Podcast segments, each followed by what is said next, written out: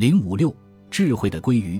库胡兰三次尝试过桥，但无论他怎么努力都无济于事。旁边的人又讥笑他的笨拙，于是他狂性大发，踏上桥头，并使出了他标志性的鲑鱼跳跃，一跃而至桥心正中，劫掠库林之牛。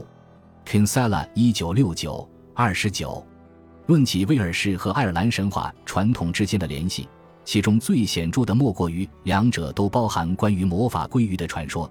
其中的鲑鱼在知识、智慧和预言能力等方面都是任何凡人所远不能及的。为什么偏偏是鲑鱼得以被编织进这条关于人类、野兽及其与神灵世界关系所构成的丰富织锦，现在还不清楚。然而，很有可能的一种猜测是，考虑到鲑鱼复杂的生活史，它在淡水和咸水中耗费极大体力的长途洄游。他从不出错的返回家园、繁衍后代的本能，以及他逆瀑布而上的能力，这些因素加在一起，共同为鲑鱼在人类想象中赋予了那些超自然和高度智能的品质。关于智慧鲑鱼的神话是芬尼安故事群的一部分，该故事群是以其主人公芬恩命名的。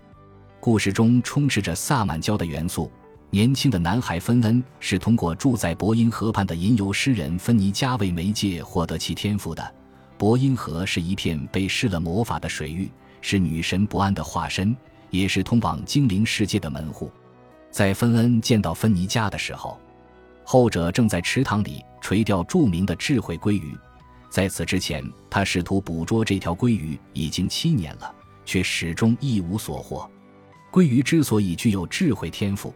是因为他吃下过生长在海底的九棵魔法针树上的榛子。芬恩走近他时，芬尼加刚巧抓到了鲑鱼，于是将它递给男孩，指示他如何把鱼放在火上烤熟。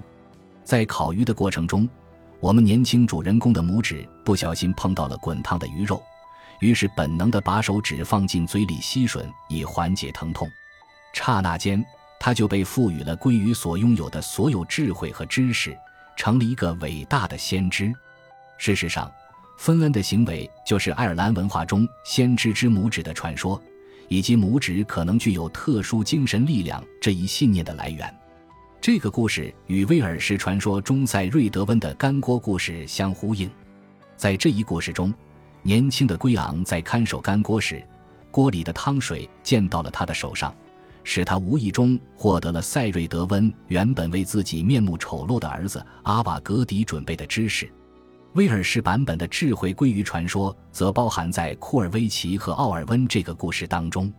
在寻找猎手神灵莫德隆之子马鹏以获取他的帮助找到奥尔温的过程中，库尔维奇咨询了一系列具有魔力的野兽，他们有与人类交流的能力，特别是与亚瑟手下的一个随从。语言的解释者古尔希尔进行交流，这些会说话的动物中就包括舵湖的鲑鱼，它是世界上最古老的生物之一。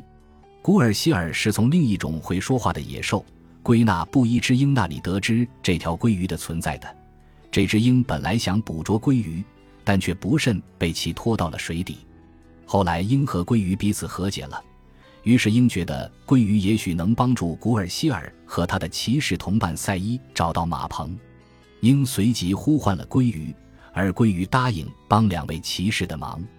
他把他们两个附在自己宽阔的背上，带他们去找到了马棚。此时，他正在监狱里受尽折磨。他最终被亚瑟手下的战士们释放了，并和他们一起加入了帮助库尔维奇追求奥尔温的队伍之中。年轻的芬恩在吸吮烫伤的拇指时，不经意间获得了智慧鲑鱼的全部知识。所谓的先知之拇指，实际上可能属于凯尔特传统中某个早于中世纪早期故事纪的时间段，因为在铁器时代晚期的高卢，有些神灵的形象就会被描绘为有着大的出奇的竖起的拇指。在布列塔尼人的硬币上，某些荒野女神会以驾着战车的形象出现。用巨大的直立的拇指持握着缰绳，在同样位于布列塔尼的兰纽诺克镇，发现了一尊花岗岩雕像，呈现了一个无头的人类躯干。雕像全身除了一双拇指指向上方的大手之外，几乎没有其他任何细节。人们在柴郡的林多莫斯泥沼中发现的一具铁器时代晚期的沼泽尸体，常有额外的拇指。尸体的主人是否被当时的人们视为一位预言家呢？